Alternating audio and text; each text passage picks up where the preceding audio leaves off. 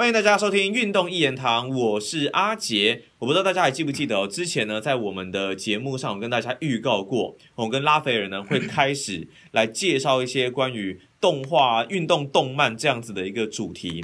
那这一集节目呢，我们就要来开始哦，介绍这一些的动漫了。首先，先来欢迎拉斐尔，欢迎拉斐尔。大秀大秀大秀。キクアンドダッシュいつか決めるぜ稲妻シュートその時俺がスーパーヒーローさ哒哒哒哒足球小将翼懂吗？哇，好棒哦，好棒哦！哎，好久没有听到拉斐尔唱歌了，那歌？真的是百年才开一次金口。那歌很白痴，好不好？就是这这还蛮怀念的呢。我原本没没有想到你会直接讲出足球小将一，我原本要接说，哎，我知道这个就是足球小将一啊，想要来装一下哦，所以我们这一集要来聊足球小将一，是不是？对啊，因为因为我们讲到说这个足球漫画，我觉得就好像你讲篮球漫画，我们今天介绍篮球漫画，然后你他妈给我讲黑子的篮球，你不是很欠揍吗？就这种我一定讲灌篮高手啊，一定要讲灌篮高手才对啊。灌灌高当然会先嘛，就是说他一定要先，因为因为那个嘛，譬如说我不会形容，就你讲很多东西有啊格斗漫画的话，你当然呃。安全的话就第一神拳七龙珠啊，七龙珠仙嘛，对，七龙珠仙哦哦哦格斗格斗漫画，OK OK，你不会你不会去讲海贼王嘛，对不对？我跟你讲，七龙珠一定要先于海贼王，这没有为什么，这真的没有为什么，就所以说我们这足球漫画当然小将一要先呐，哪怕他是老漫画，对啊。但是我跟你讲，我最近也就是重新复习了一下小将一，我觉得他真的很扯，他真的是一部很扯的动漫。我我我跟你形容过嘛？他就是把足球运动跟七龙珠结合在一起，你不觉得吗？它其实是一部网球漫画。懂吗？哦，为什么是跟网球王子一样很扯吗？因为他们各种奇招，因为他们都在底线对抽，就真的，真的，对对对，哎，你就不要像黑子的篮球这样子，在对方的篮筐，然后直接没有在你自己的篮筐前面一点点，直接投到对方的篮筐。你以为每一个人都可以 logo 下是不是？是 logo 下的进化版，神经病，对啊。足球小将翼也是啊，哪哪有什么那么多有的没的招式，然后那个倒挂金钩可以一直用。可是这部漫画说实在，应该是每一个喜欢足球的人一定会接触到的启蒙漫画吧？呃，其实现在也不一定，但是我们那个年代，因为它有卡通，所以其实我看的版本最早是卫视中文台的小将一嘛，非常阳春呢。但现在还有卫视中文台这个电视台吗？没有了 吧？有啦，有吧？还有吗？还是有吧？我我我之前都还是会看到，哎，不对，乌龙派出所之前好像都在中视嘞，没有，现在好像没有了。没有吗？好像我记得好像几几号，三十一号还是几号，对不对？对，现现在就是我那时候，嗯，对，现在就是没在没在那个了。但是当时我们小时候，其实就是这个卫视中文台嘛，不是小时候，我当时都国中了，然后国小到国中是卫视中文年轻时候啦，对，年轻时候卫视中文台，然后它有播日剧跟这个卡通，然后超市超市有播魔法骑士雷亚斯嘛，就是就那几个卡通那。这个这个卫视中文台当时就是下午都会播足球小将一，啊是是他们国小时期的。那台湾，我相信台湾大部分像差不多我这个年龄段的人，大概都是看这个卫视中文台的版本的小将一啊。那你现在是看新版的？有有分很多版本，是不是？它是有分，就分一个旧版一个新版，就这样子吗？他应该有做过新的啦，就是你看陆陆续续都有在出。有啊，我我。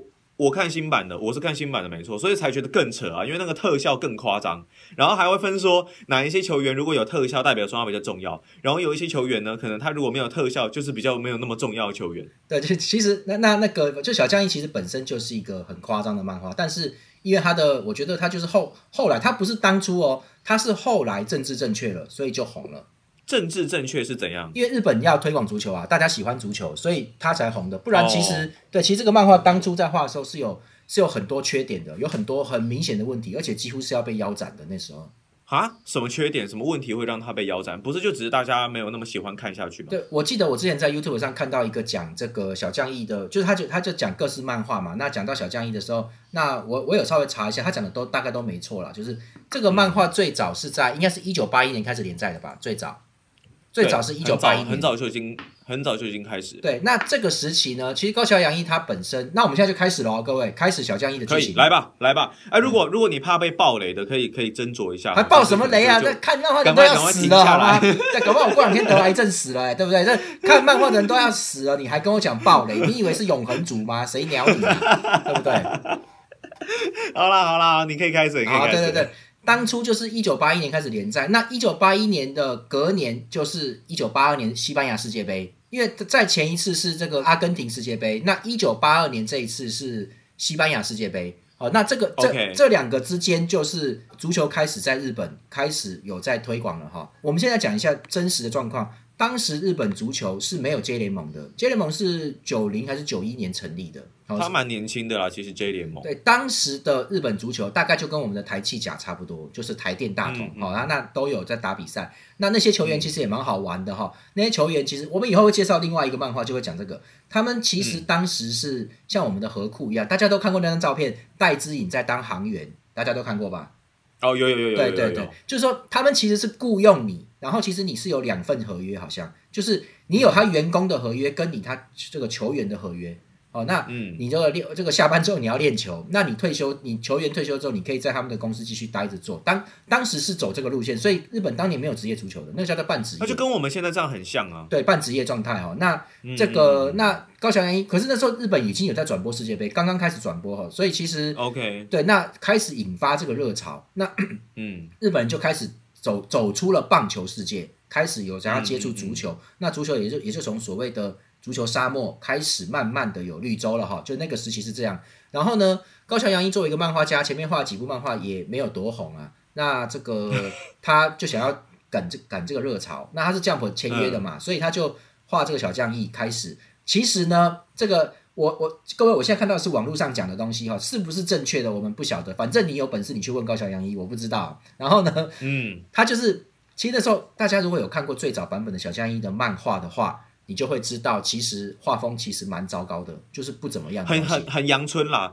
你有你有看过樱桃樱桃小丸子吗？哎，对，差不多就是那样。对对对，对，有一点像，就很平面，比较比较平面一点点，然后色彩也没有到很鲜艳，是到新版才真的变比较夸张。对我这个当初高桥洋一的画风，其实一开始它是很差的，而且大家都要知道一件事，在 Jump 里面，他们是属于一个要格斗跟运动类型的东西，就是他们，嗯你只要在 Jump 里面能够画到格斗哈，你就是就是譬如说什么神剑呃让人剑心呐、你只要画到这个，你就是他的一线了，你知道吗是？神剑闯江湖吗？对，就或者是海贼王，你只要画到格斗的，你就是一线的。然后运动是应该算是次类啊，就是但是其实这都是很前面的东西啊。那这个嗯，这个因为什么？这个其实很简单的道理。像你今天如果说现在现在大家单身都比较多，就会去看什么未恋啊这种这种恋爱的啊，但单身都比较多是怎样？或者是最近在在在在这个这个 A C G 界里面，漫画界里面闹得很凶的那叫什么？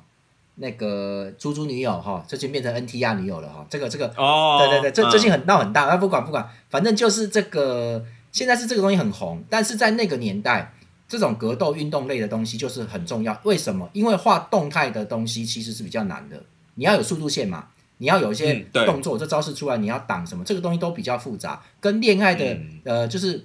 呃，恋爱漫画很多时候跟 A A 漫没有两样，就是画那个姿势这样，就是接吻的。只是有没有露点的差别而已。对，还有女生画怎么样，脸红的时候，就是它是一个很制式的东西。可是格斗类运动漫画最好就是很难，因为你的动作不会一样的，你一样对读者会看出来啊，对不对？那就嗯，所以就是嗯这东西蛮难的。那高桥洋一一开始是没有掌握到的，好，各位，他一开始是没有掌握到的，所以其实小江一很无聊，而且还有一点就是高桥洋一当时呢，据说据说他其实不懂足球，他也没什么在看足球，他就是一股脑就是说画这个会红，你点昂，啊，那他就开始画了哦，真的假的？当初是这样吗？对可是那个时候你不是说是世界杯之前，那那个时候日本足球没有很夯吧？没有没有，就是就跟你你会看台气甲吗？不会吧？就是那个逻辑啊。不不太不太会啊，对不起。对啊，就就是就是那种感觉，当时就是那样子，所以他开始画之后，他才马上感受到，完了，我不会画足球比赛，我也不懂规则哦。那他我那能撑到现在也很屌。对我记得你们如果常在看我们节目的话，你们就会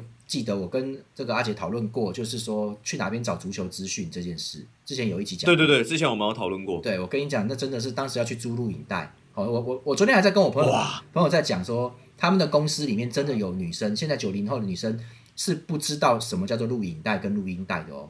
哦，你就知道真的假的？真的，你够老你才知道了。我跟你讲，九零年以后出生的小孩子是没有碰过录影带的，基本上没碰过。哎，那时候那你有听过有个东西叫倒带机吗？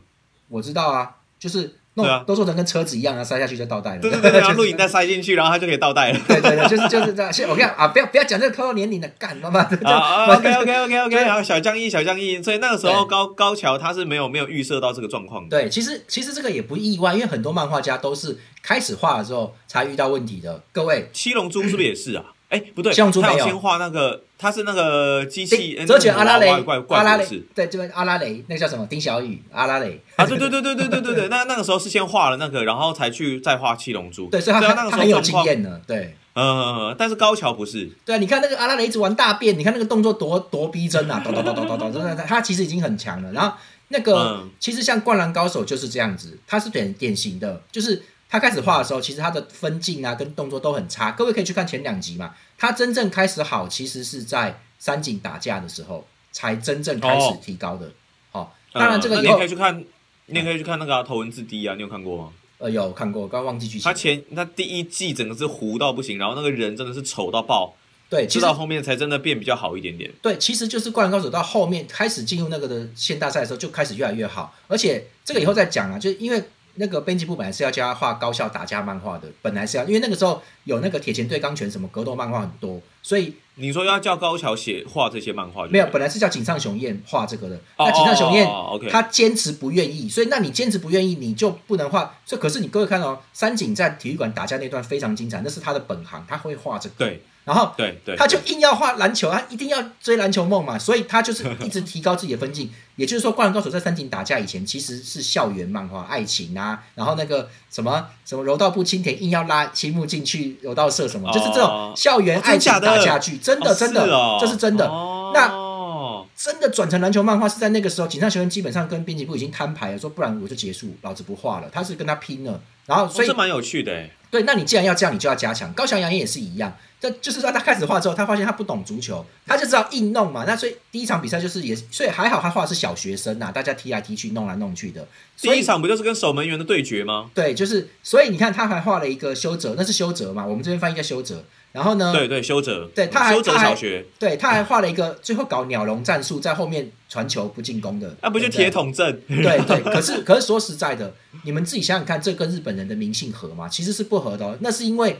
那是因为我觉得那是因为他是没办法画连续动作，所以就拖时间嘛，拖时间用那就就搞这个，不然其实这个东西哪怕是在现在哦，你都会被裁判吹黄牌哦，都会哦，就就不可能嘛，你这样弄 就就所以所以其实他其实一开始动作是很不好的。那高桥阳也是后来他其实一开始是真的很说真的，一开始的那个要去查当年降普的排名，排名并不高，其实蛮低的。然后呢，但是都都有过门槛，所以不会被腰斩。那可是，一度就已经被编辑部讲说，你再不画足球比赛，我们要让它结束，这没办法。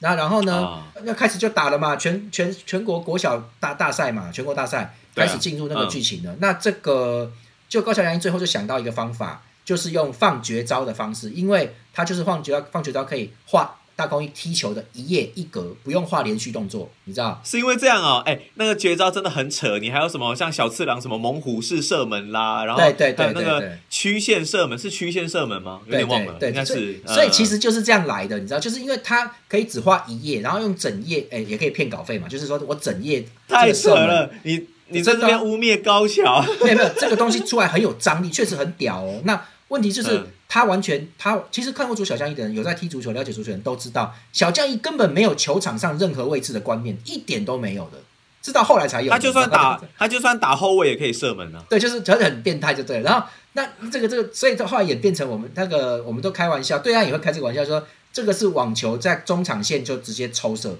就是网球对抽有没有？就是底线对抽了，底线对抽就是大满贯就在对抽，就放绝招，我射门，然后你挡下来之后，然后门将再丢出来给给小次郎，小次郎再再抽啊，就是就一直弄，对对对对对 对，而且而且互相挡下来之后，然后互相在那个底线就直接用抽的，就是他可能球抢到，然后马上就在原地就直接用抽的。对，但是不得不说，这个作品当时用这种方式是很成功的，因为小孩子你画的是国小漫画。那国小足球，嗯，那小学生看就很喜欢。那可是，一开始就只有少部分人支持，因为当时运动的主流是是这个棒球，棒球漫画，嗯，再来再来应该是拳击漫画之类的，就是那种什么什么第一神，不是第一神拳，当时是那个小拳王啊，千叶彻人，就是那种那种日本人很喜欢拳斗，很喜欢打拳击的，就是有那个那个年代是画那种的，所以，嗯，再来就是什么魁南鼠贝勒神拳的嘛，所以其实哦，小江一这种东西风格是很少见的哦，一开始是它是。靠着一些基本的这个粉丝在撑着，那他就不会被腰斩。后来就是因为日本开始推广足球，越来越多人喜欢了。这个时候呢，反正当时当时这个 J 联盟前身他们好像也都注意到，就是说这个漫画算是蛮有代表性。然后呢，嗯，小孩好像小孩子就是会喜欢，所以就开始大力的，大家都有在推广，然后慢慢就红起来。他其实其实他在连载的前期哦，尤其是在第一部的，好像过中段的时候都没有很红的，都是撑着的。嗯那对，所以其实这嗯这个是一个这个是一个这个野史啊，就是说异化，就是在在我们在讲说当初在画的时候，其实真的有一点意外哈。高桥阳一也没有想过后来会搞到这么大大咖啦。那我跟大家讲到说，就是很多人会想要看小江一，那我其实是建议你，如果没有耐心的话，我建议你不要看，因为很累。啊为什么我我很累？对，因为你是说漫画吗？还是动画？呃动画现在现在还有新版的好很多了嘛，那旧版的东西，对对对你看漫画里面，我跟各位说，我真的是看一次每十分钟就要睡睡一次，只有打瞌睡。真的假的？看漫画你十分钟要睡一次，这是真怎真的怎样的阅读习惯？那因为真的很闷，它其实以前的那个漫画本来就相对现在就闷了，然后呢，它又有点就是它又讲不到重点，又没有在比赛，你知道比赛里面也是那个跑动跑步动作也让让人不会紧张，因为他就是不会画那个。各位跟嗯，跟灌篮高手完全不是同一个级别的哈，就 差很多的、哦。灌篮高手已经很会拖了，小将一更会拖，是不是？那是动画拖，但是漫画是蛮明快的，所以其实就是哦，小江一的漫画是很拖的，然后就是会很看着非常的累，但是后来出场出场角色也蛮多哈，那慢慢就形成了一个，简单来说就是有点像布袋戏出场角色很多，一开始你觉得在干什么，可是嗯。久了之后就变成了这就是武林啊，这就是江湖啊，变成了一个、嗯。一个他的世界观啊，所以就变成了这样子，所以高桥阳一后来就会慢慢开始就红起来，就因为这个东西哦，那。呃，有些人会问我们说，小江一你你会比较推荐那么多部哈，比较因为他有很多让人诟病的地方，像什么、嗯。什么国小的时候什么三三纯有心脏病，然后他们还为了让他克服心脏病，一直对他的心脏射门，神经病。而且不是，而且有心脏病，然后还一直留在场上踢球，你不觉得很扯吗？对，然后然后照理来说，对，你看像 Ericsson 那个马上就是被抬走，哎，然后结果三三竟然还可以继续在场上踢，我觉得是很夸张。然后珊珊还要求小小易他们对他心脏什么，他要扛下来。那个后来就被人家讲说，这个 这个这个已经有虐待，这个裁判会给你红牌都有可能，你这太过分了，就没有这种事情。就而且不不是现在没有这事，是当年都不可能这样。你有心脏病，你怎么能这样子做嘞？小孩而且我还觉得有有一段剧情，我觉得是很扯，就小次郎不是后来就是去私底下找教练训练吗？啊，对，然后到海海边，然后用用海去淹他啊什么的，然后结果最后那个总教练就不爽嘛，就不让他上场，然后还下跪去道歉什么的。我想说，你有总教练，然后结果你离开球队去做这个训练，然后你回来还要求总教练上场，我看啊，你最后还真的上场了。对，就那就是他有些东西很很夸张啊，就是他把，对啊所以其实高桥阳一完全是用自己的想法在想象这些东西的，但是呢，其实它就产生了一个新的东西，就是会觉得很有意思，因为实际上说真的，各位其实实际上职业运动在训练的时候是蛮无聊的啦，它不可能你去海边练这个 神经病就没有这种事情对呀、但是它就变得很好玩，就变得很很有意思，变得好像就变成格斗漫画了嘛。所以其实就蛮有趣的啦。对，后来引申大家就是说什么东西很扯，就会说是什么什么世界的小将义，譬如说像那个有一个叫做球王子，对对，然后还有还有什么神之水滴有没有？就是那个神之拿啦，那个红酒的那个啦，才没有那样喝，哪哪有人那么厉害的？那个是红酒界的小将义，还有那个第一神拳也是啊，对，很多人动不动就在拳击的板那边问说，是不是真的有什么轮百世移位什么的？然后呢，轮转位移呀、对不对？对对位移。那个球迷就说：“拜托拜托，你们去漫画版讨论这个好不好？就是就是这个这个有这个东西，但是没有他那么扯啦，妈那么多分身、嗯分身术哦，太夸张了，对啊，就是忍者哦，拳击界的足球小将义，就是他们就是变嗯成这个，就变成了一个名词啦哈。那我跟各位说一下，就是你如果要看有耐心看完原版的漫画的话，我只能说真的是你屌，真的是厉害，因为我厉害厉害。我只看完过去那是不是哎有哪一 part 是你很值得推荐的？对我个人比较推现在就是这个，这个你们看一下，就是这个，哦，你那个是那个是那个是什么样的？这是世界青年杯篇世青，对，是新杯版的就是嗯就这个故事。哎妈的，国际赛的是不是？我们做个节目搞得我好像直播带货一样，就根本没有这件事情。你要你要带货卖卖卖漫画，哎，会让你把整套这样子买下来，应该是真的内容还算蛮不错的啊。我我觉得当时因为这个漫画其实台湾的人比较熟悉，是因为它有在当时的热门少年 Tab 连载，是大然出版社的。嗯对，就是，嗯哼，诶、大然出版社是一场悲剧，但是它真的是一个好漫画社，在最早的时候了。对，那个灌灌篮高手也是大然的，他们以前我我跟各位说，灌篮高手以前不不不，大然的 Top 以前签到的很多有名的漫画是比东立的那边那个宝岛还要更好的，这是真的。哦，真的吗？他是他是 Top Com 吗？啊啊什么？就是那就是他他是 Top 嘛，就是 TOP 啊，Top 热门少年、啊。对对对对对对对，你看嗯当时海贼王跟那个麒麟王最早好像都是在 Top 出来的，灌篮高手也是啊，对啊神龙之谜也是啊，一堆啦，所以其实那时候很强的。那当时这个小将依就有在这边连载过。那这个这个这一部呢，我觉得最简单的讲法就是，这就是魁星武出场的那一步啦。这个有在看就知道魁星武是谁了。哎，当时我们真的年纪太轻了，我不太我不会念那个字，我以为他姓蔡，你知道吗？这 蔡星武是我以？为他叫蔡，因为当当时很习惯把那个漫画角色那些翻译会会写中文名字啊，很习惯会做这个动作。我以为说、嗯啊他叫蔡星武，还有怎么会有怎么会现在叫加这种这种台湾人士的东西？你知道？还有点像台湾人的名字哎。对，其实他是魁星武嘛。那这个这个这部作品之所以好的原因，是因为他真正，我觉得他真正符合了所谓的连载的一些剧情，该有的都有，也不会拖沓，也都不会那个。该有的都有，该有的都有是什么意思？它里面的剧情跟情报是非常的充实，而且已经开始脱离了日本，进入国外了。那我们现在就赶快讲一下这个剧情，很简单哈、那今天我们讲前段，我们今天先讲前面的。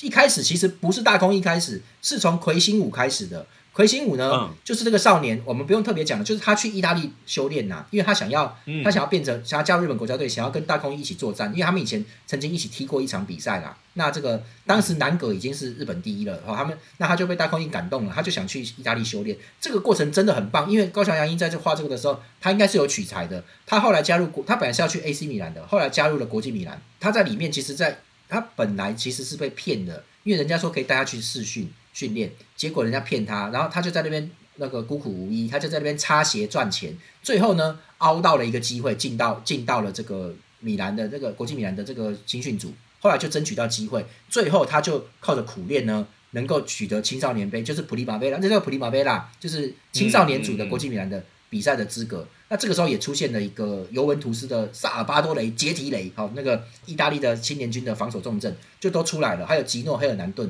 他们就是嗯，他的他在意大利的冒险，前面两三集就在讲这个，然后应该到第二集以后才跳回大空翼，大空翼已经出国去巴西修炼了，他跟着罗伯特吗？到罗伯特那边吗？对，但是后来罗伯特就跑去接巴西的总教练了，所以就、巴西青年军总教练，所以就离开了嘛。那嗯这个他在这个小将小易在这个巴西的队伍里面，他就对上了另外一支球队，也就是大家都知道的神之子三达拿的那一队。哦，那时候就遇到了。对他这个故事里面，就是在这个这第二段就是在讲他们这个巴西的巴西联赛的冠军战，他们碰上了，那就非常扯了哦，有什么到处的倒挂金钩，还有三大拿挡下小易的射门之后，直接整个人跳在横梁上面站着，犹如巴西里约的耶稣圣像一样，就是 哎呀，看过看过新版的都会觉得这些应该还好了，应该就是那么扯，还可以站在门柱上面去挡对方的射门。对对对，就是搞这个。那那那，但是很精彩，那个真的是，我觉得他也不会扯到你觉得说我不想看哦，他不会，嗯，因为蛮精彩的。嗯然后呢，这段打完之后，再来就是这这当然小一大空翼最后赢了嘛。然后呢，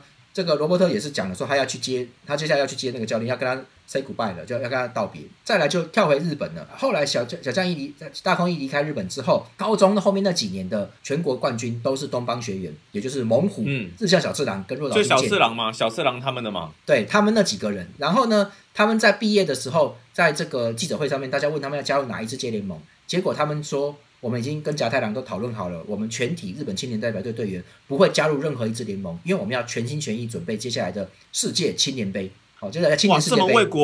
为国牺牲哦，这么这这在现在很难想象哎。对，然后记者就质疑他们说：“你们没有加入接联盟，你们这样能打吗？对不对？那就是你们这样，嗯你们这样能能够跟世界竞争吗？”就小这个小小小次郎就一脚把椅子踢到天上去嘛，就那内幕蛮有名的。然后呢，这个反正他们就觉得很屌。其实现在根本不可能，因为现在你就是要放人嘛，你加入职业球队，你要打国家队，人家就是会放人嘛。可是那个时候画漫画就是说，他们为了要专心要集训，他们不要跟不要去打职业联赛，因为那个会影响他的，他会分析，他会受伤啊，所以他们就那个。结果呢，一开始这个球这个球队成立就有就有状况，因为教练他们的叫做剑上教练吧，剑上教练就嗯。已经说了，这个球队的守门员是若林元山，然后若岛金就抓狂了，他就他就离开了，对，他就、一开始他就去加入横滨，应该是横滨水手吧，他就去横滨水手了。嗯嗯。然后呢，结果他们练了没多久呢，就出现了各位影子七人组就来了，贺茂教练来了，然后就嗯他就带了影子七人组，所以说你们太嫩了，你们不打职业联赛，居然想要靠你们这帮这几个人，就想要打世界青年青年世界杯，你们你们以为靠大空翼跟你们几个就行吗？让你们见识一下世界的等级。这个时候呢，影子七人组就出现那个那个那个男人，就是火野龙马，火野龙马就出现了，嗯对不对？就是乌拉圭，嗯对啊，就是这个就很有名啊。各你你我讲这个你就知道了吧？现在我们台湾知道的这些小将翼的这些人，其实很多是在这一部漫画里面出现的。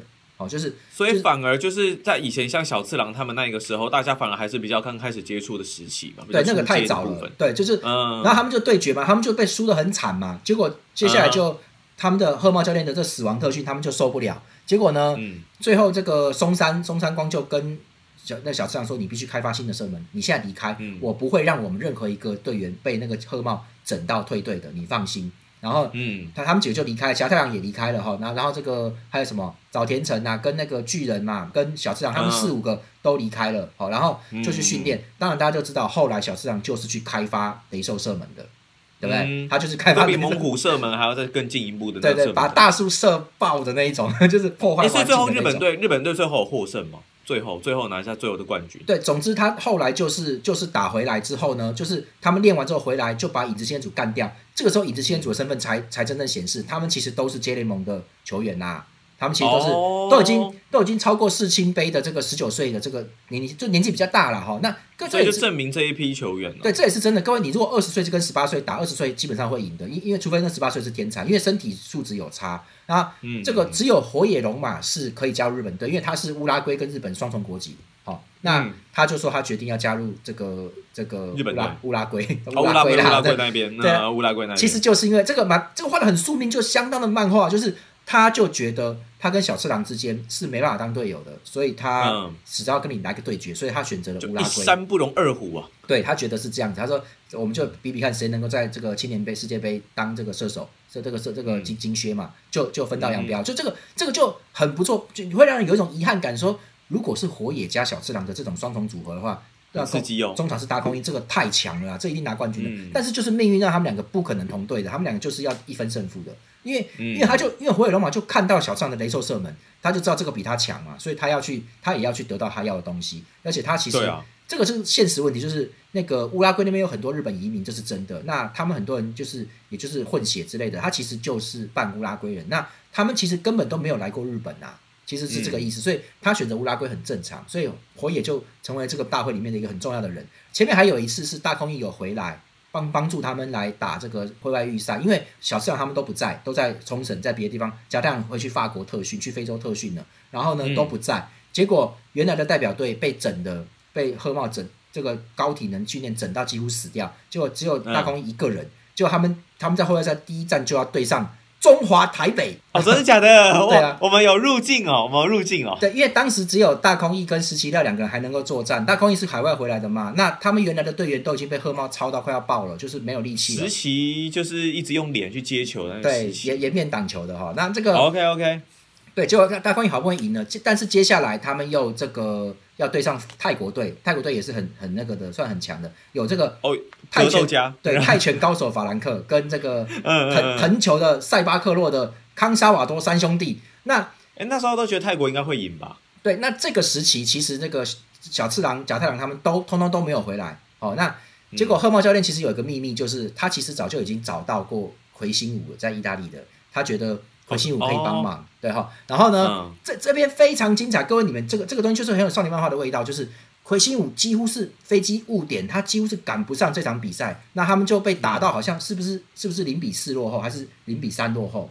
反正落后蛮多球的吧，我记得很惨烈。然后那个魁星武就说：“为什么我要去的地方总是那么多阻碍啊？”然后就最后 他是他就拼命跑啊，跑到球场，然后最后在最后那一刻，在上半场结束之前，魁星武被换上场了。那这个时候的。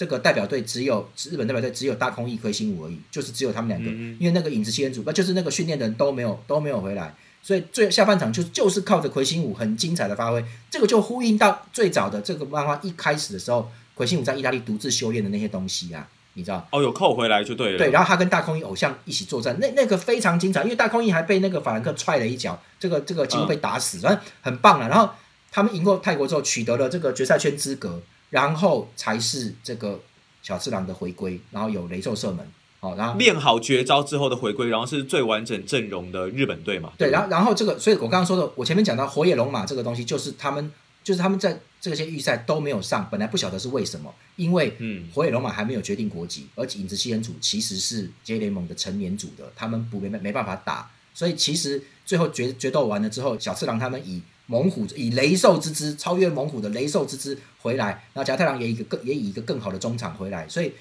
这边到这边就是这个队这个队伍到第七到第八集的时候，才真正完全集结，而且加入了中场的发动机魁星武，意大利意甲的中场后腰哦，是中场。哇，对，然后最完整的阵容，对，然后才开始出去加入了打这个世界青年杯，这个是在前半段，应该说前五分之二的剧情啊，五分之二主要主要剧情在这边，所以其实嗯这个剧资讯量很大，而且我觉得是很精彩，你不会有冷场，你就一边喝喝奶茶，一边喝吃鸡排，一边看这个，刚刚好，非常好。对，那我们今天我们就先讲到这边，那我们下一集就来讲世青杯的这个这个亚洲区，然后到这个决赛圈里面的一些后面的精彩故事啦。好啊，好啊，好啊。那像像小将义，最后我想问拉斐尔的是说，这一部漫画有带给你在整个足球喜欢足球的这件事情上，是这部漫画扮演很重要的一个成分吗？还是没没有，没有，完全没有，就是看爽就对了。好了，那我们这期节目就到这边了，谢谢大家，拜拜。我就是这个东西就是当七龙珠在看的，这没什么好说的。然后那个，而且说真的，就是就是好玩啦，好玩这样子看。对，各位前前几年前几年也有那个日本街联盟有纪念他们成立不知道多少年的时候，他们有让很多街联盟球员来做这个小将一里面的射门啊，包含那个什么大空翼甲太郎的双人同时射门那种东西啊，有成功吗？有成功吗？有真的有，日本人真的很无哦，聊。真假的，哦好厉害哦！还有那个什么太扯了吧？还有那个孝俊光的那个反动力速训炮那种东西也是可以完成的，啊，可以的这猛，然后也试一下猛虎式射门。不过那是要讲好了，真的太夸张了。反正就是啊，这个漫画其实影响了很多的这个，你看哦，人家在重做的时候，人家也不是去去看以前小学的版本嘛，人家也是看这个青年世界杯的版本，然后来做那些奥义招式啊。就是因为这个这个这一部里面对他们的很多选手影响很大，很多的接联盟选手都是看这个漫画长大的，就是因为这样才会有热血啦。就是他看了这才才会觉得说太屌了，然后才才开始去踢踢足球。很多人是受这个影响的。呃，就像就像很多人会看了《排球少年》嘛，然后结果就去打排球这样子啊。因对，就是很多人看了《灌篮高手》就会从此就想打篮球，就是那个概念哈。然后呢，嗯，各位，这个不单影响不是只有在日本，而是在这个我甚至看到一个名实加秋刀鱼的节目，跑去意大利找迪皮耶罗，迪皮耶罗，哦，真假的？对他们居然电视台有调查到说，迪皮耶罗小时候都是看小江一的卡通，然后嗯嗯。然后呢，他们就请高桥洋一真的画了一个那个版本的，就是迪皮耶罗跟高桥跟这个小小易大空翼旁边还画了一个名实加秋刀鱼，迪皮耶罗很高兴，就说嗯他就说。因为我看有日文翻译，我看得懂。他就说，他说，一边说我们小时候大家都是聚集在有电视的人家里，或是家里面电视好像是彩色还是什么的，在那边下午放学之后就大家在那边一起看这卡通。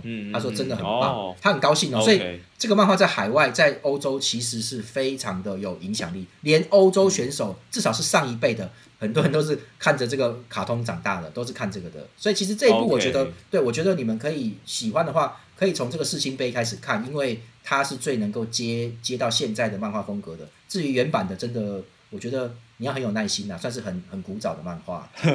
所以，就其实这部漫画真的是影响蛮多人的这一部分。那我们下一集呢，就会继续的来介绍，像刚刚拉斐尔所说的，可能会一路介绍到决赛圈的一个部分，那大家就请拭目以待啦。好了，这期节目我们谢谢拉斐尔，好，谢谢，拜拜，好，那我们下期节目再见啦，拜拜。拜拜。